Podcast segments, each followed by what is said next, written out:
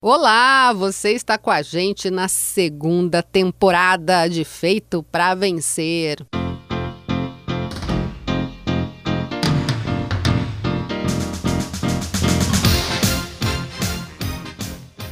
Estamos aqui, eu e Clemilson Correia. Tudo bem, Mi? Tudo jóia, Lan. muito obrigado você que acompanha o nosso podcast. Hoje temos um tema muito legal. Legal e amplo, hein? Vamos falar sobre liberdade. Que se a gente for conceituar, a gente pode falar muita coisa, né? Mas a gente quer falar um pouquinho de liberdade, daquela coisa do desprendimento, né? Daquela coisa de, às vezes, usar uma coisa do passado para dizer, ah, eu sou assim porque lá atrás alguém fez alguma coisa para mim. E isso é muito complicado, porque isso normalmente quer dizer que você não tem liberdade para escolher o que você quer para sua vida. E sabe de uma coisa? Você tem sim. É verdade. Lan. Eu lembro de uma frase do que diz o seguinte: liberdade significa responsabilidade. E é por isso que muita gente prefere viver sem ela porque responsabilidade é algo muito sério e as pessoas às vezes correm da responsabilidade. É, e responsabilidade com a gente e com os outros também, né? A gente consegue ser livre a partir do momento em que a gente consegue definir para a gente e também não fazer mal para as pessoas, né? Porque, ah, eu sou livre, eu faço o que eu quiser. Até a página 2. É verdade. Tudo que nós fazemos ou fizermos, nós temos que assumir as responsabilidades. Eu sempre digo que nós somos livres para nós fazermos o que a gente quiser fazer, mas nós somos escravos da consequência do que a gente faz ou do que a gente fizer. É aquela história, né? Ninguém planta jaca e colhe banana, né? É isso aí.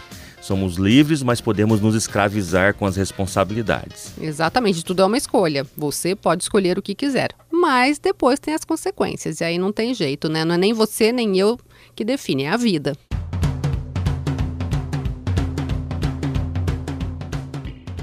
E eu estava pensando né, sobre esse tema tão importante, porque tem muita gente que vive escravizado no passado, nas coisas que não existem mais, porque o passado não existe, essa é a verdade. O passado ele existe versões desse passado, ou em livros, ou em filmes, ou na nossa memória. Até aquilo que está na nossa memória é uma versão, porque o passado na sua completude é impossível de ser armazenado.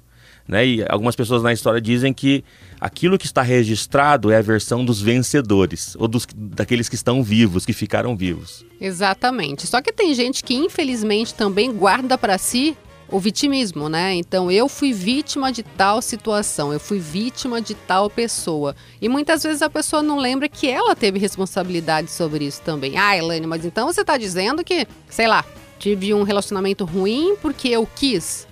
Não, porque você aceitou por um motivo ou outro. Né? Não é porque você aceitou porque achava lindo. Então, quem passa por relacionamentos abusivos ou situações assim, a gente passa porque no momento a gente não tinha sabedoria para sair daquilo. Quando tivemos, saímos. Mas o grande lance é não fazer disso seu mote de vida. Ah, eu tô nessa situação hoje porque fulano lá fez tal coisa para mim.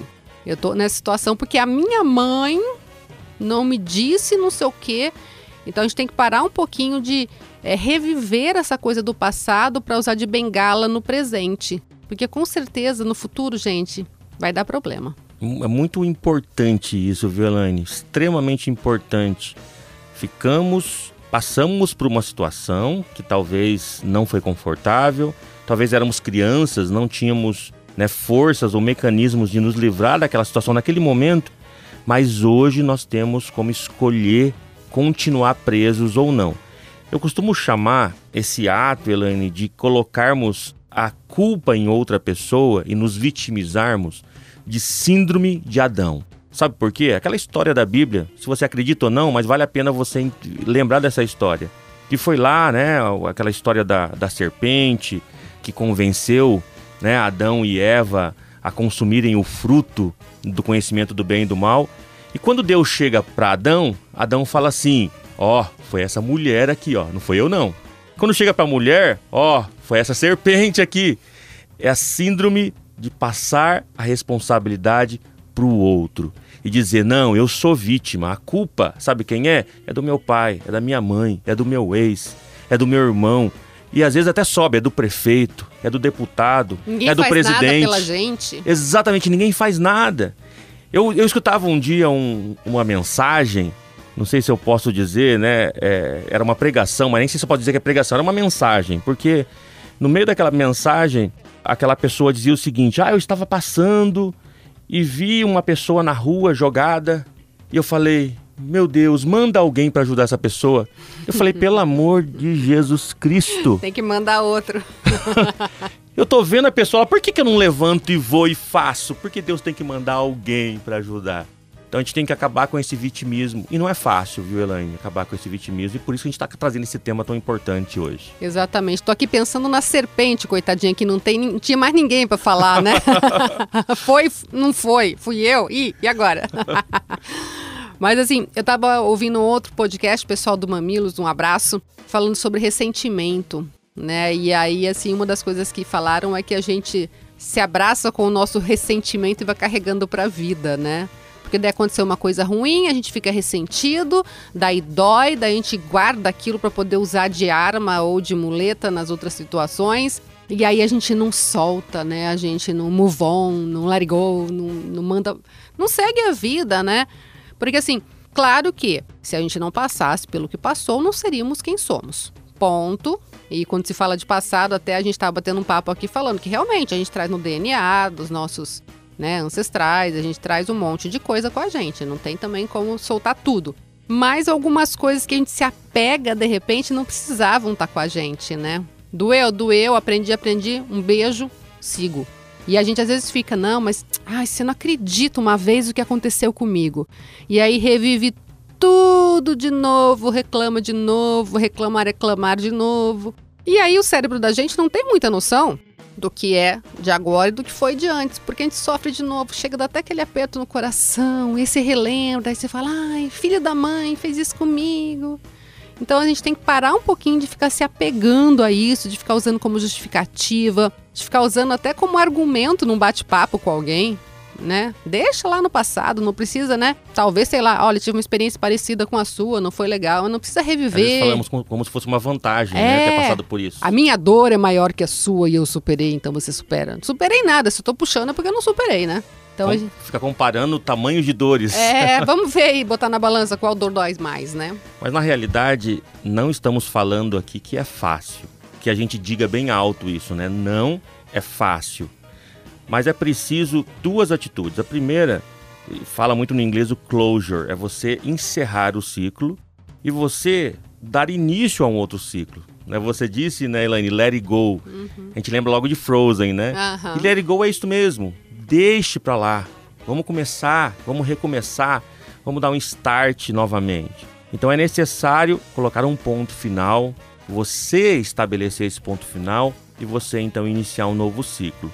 E por não ser fácil, por isso que existem pessoas que podem te assistir, como uma terapia, por exemplo, terapia individual, terapia em grupo, que você pode realizar para te apoiar, para te ajudar. Você pode buscar ajudas também, recursos na literatura. Você pode buscar eh, ajuda em, em vários, vários meios podem te apoiar, você conseguir colocar um ponto final e você conseguir seguir. Mas tem que entender o seguinte: por mais ajuda que você busque, a atitude tem que ser sua para você conseguir seguir em frente. E o limite é você que impõe, é você que escolhe onde colocar. E é claro, é como a gente, o, o Clemilson falou, não é fácil. Mas a gente tem que pensar o seguinte: ah, sei lá, terminei um relacionamento. Vai ficar uns dias doendo, vai ficar um tempo doendo e tudo bem, né? Não tem problema. Mas a partir de um certo momento, não dá mais pra ficar vivendo de sofrimento, ficar vivendo de dor. Ah, quanto que é esse momento? Você que vai saber. Os especialistas falam que luto dura de um ano a dois. Não quer dizer que um relacionamento tenha que durar todo esse tempo, um fim de um relacionamento. Mas você tem que escolher. E eu lembro que uma vez, Clemilson, eu tava apaixonadinha por um cara. E aí, é, não deu certo. E eu tava apaixonada tal. E toda hora ele vinha na minha mente e tal. Daí eu criei uma alternativa para me proteger. Então o que, que eu fazia? Cada vez que ele vinha na minha mente, assim que eu tava em casa, eu falava em, em, em voz alta: stop! Ou então cancela! Para que eu não pensasse mais naquilo. Então vinha algum momento bom, né? Querendo relembrar, sofrer, né? Porque eu não tava com a pessoa mais. Eu olha, stop! E aí, quando eu falava stop em voz alta, eu me ouvia dizendo isso, eu buscava outras coisas para pensar. Ia ler um livro, ia fazer alguma coisa, e se voltasse depois, eu retomava, dava meu stop de novo, né, e retomava.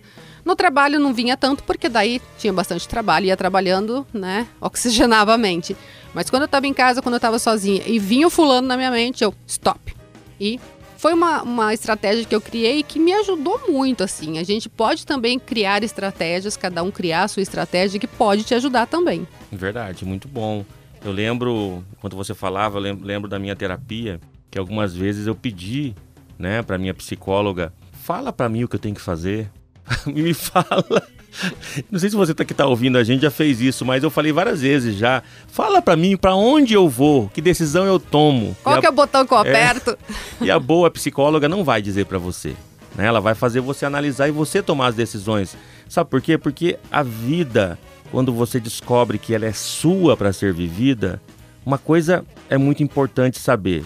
É muito mais duro você tomar as suas decisões. É muito mais difícil você fazer as suas próprias escolhas.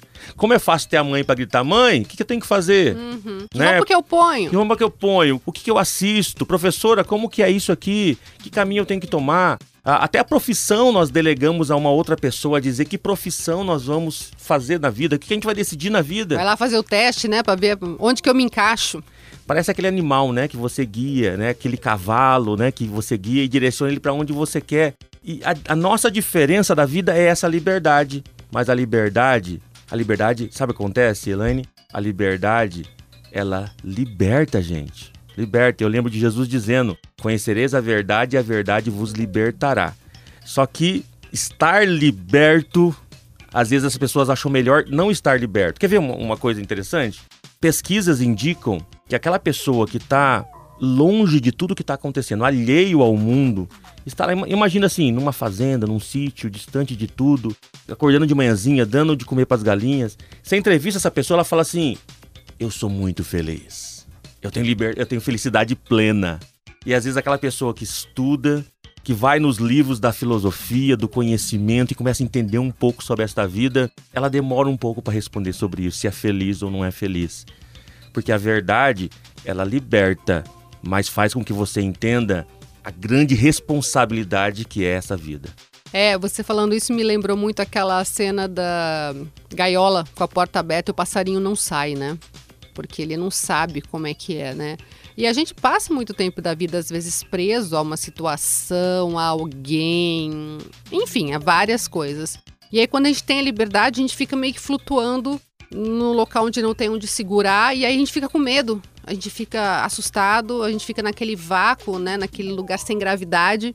E eu diria assim que esse é o momento em que você escolhe. Eu quero ir para frente. Nesse momento eu não tenho nada para agarrar. Mas eu quero ir para frente, eu vou fazer por mim, eu vou honrar minha liberdade. Ou você volta para trás e mantém-se preso a alguém, alguma coisa ou alguma situação, algum emprego para o resto da sua vida. Dá medo novo? Claro que dá, mas é tão legal. O desafio é tão motivador, Fantástico. faz tão bem, ensina tanto. As coisas vão vindo na cabeça, né? Eu, eu lembro de uma pesquisa, não lembro de onde foi, é de uma faculdade americana, que apresenta vários líderes que surgiram na história e eles têm alguma coisa em comum, que eram órfãos. E alguns órfãos de pai e de mãe se transformaram em grandes líderes. Por quê? Uma das justificativas é porque assumiram a responsabilidade pela vida muito cedo não ficaram sob como aquele jogo, né? Joga os dados, anda duas casinhas para frente. E agora, joga os dados de volta, duas casinhas para direita. Ô, oh, cai aqui tem uma carta para eu ler. Lê a carta, ó, você ganhou tal poder e você essas pessoas tiveram que assumir responsabilidade porque não tinha o pai e às vezes não tinha nem a mãe junto com eles e se tornaram grandes líderes e não pessoas mimadas que precisam que outros ficam dizendo o que eles têm que fazer. E aí sabe o que acontece, Lan? Cai na mão de charlatão, que começam a chamar essas pessoas para algum tipo de reunião, começam a pedir para essas pessoas fazerem algumas coisas, alguns passes mágicos, abrir suas carteiras, entregar dinheiro, entregar bens, que vai receber isso, aquilo, aquilo outro. São pessoas imaturas que ainda não conseguiram andar com as próprias pernas.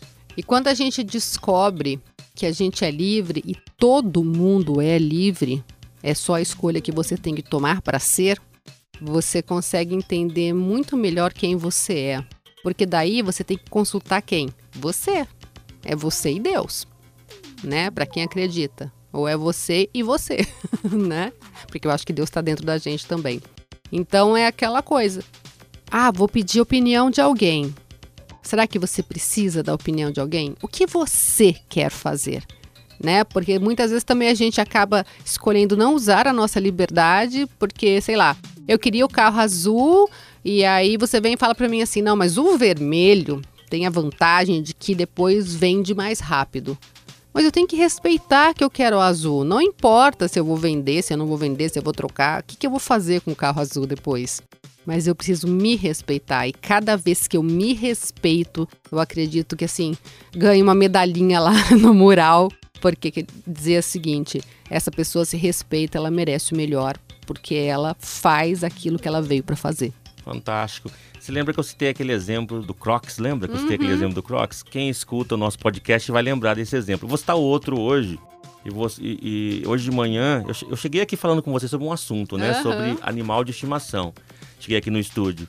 E hoje de manhã eu acordei com essa, com a ideia de comprar um parceiro ou uma parceira para Antônia, uhum. né? Que é minha chihuahua. E eu de manhãzinha falei, vou pegar a opinião da Pam. Amo a Pam, minha secretária, a Pamela. E falei, Pã, o que você acha de eu comprar mais um cachorrinho? Ela falou assim, ah, eu não acho legal não, você vai ficar com dois e tal, não sei o que. Tal. Eu falei, mas, mas mesmo assim eu quero sim. Respeita você. Eu comecei a aprender isso e é muito legal. Gente, vocês não sabem como é legal viver a vida nossa e tomar as próprias decisões. Exatamente. E às vezes pode ser que você fale assim, quero um, sei lá, tal coisa. Talvez hoje, hoje, hoje você não possa fazer isso, ou não possa comprar isso, né? Depende muito do que você quer. Tô falando de coisas de compra, né? Mas se programa para.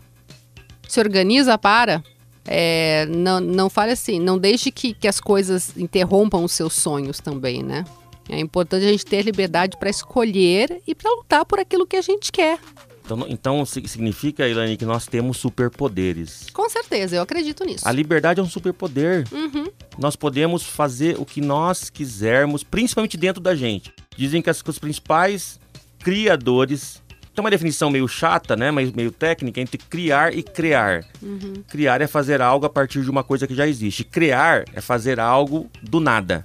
E dizem que os maiores criadores são os poetas, que conseguem na sua própria mente conceber e criar as coisas. Ou um artista plástico, né, uma pintura, etc.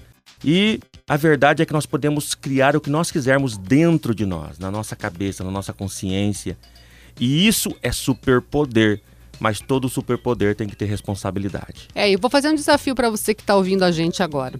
Se você quer se apegar a alguma coisa, alguma imagem, alguma situação, crie uma situação legal e se apegue a ela crie você na praia, se você quer ir para praia, crie você empresário, se você quiser ser empresário, crie você o que você quiser, mas se apegue a coisa boa, se apegue àquilo que te faz bem. Se é para o seu cérebro saber de alguma coisa e é que você que manda nele, que ele saiba que você está em charge, que você está no comando e que você pode criar o que você quiser de bom para você. Fantástico. Palmas. Bom, a gente fica por aqui. E é claro, não se esqueça, você tem liberdade, você foi feito, feito para vencer. vencer.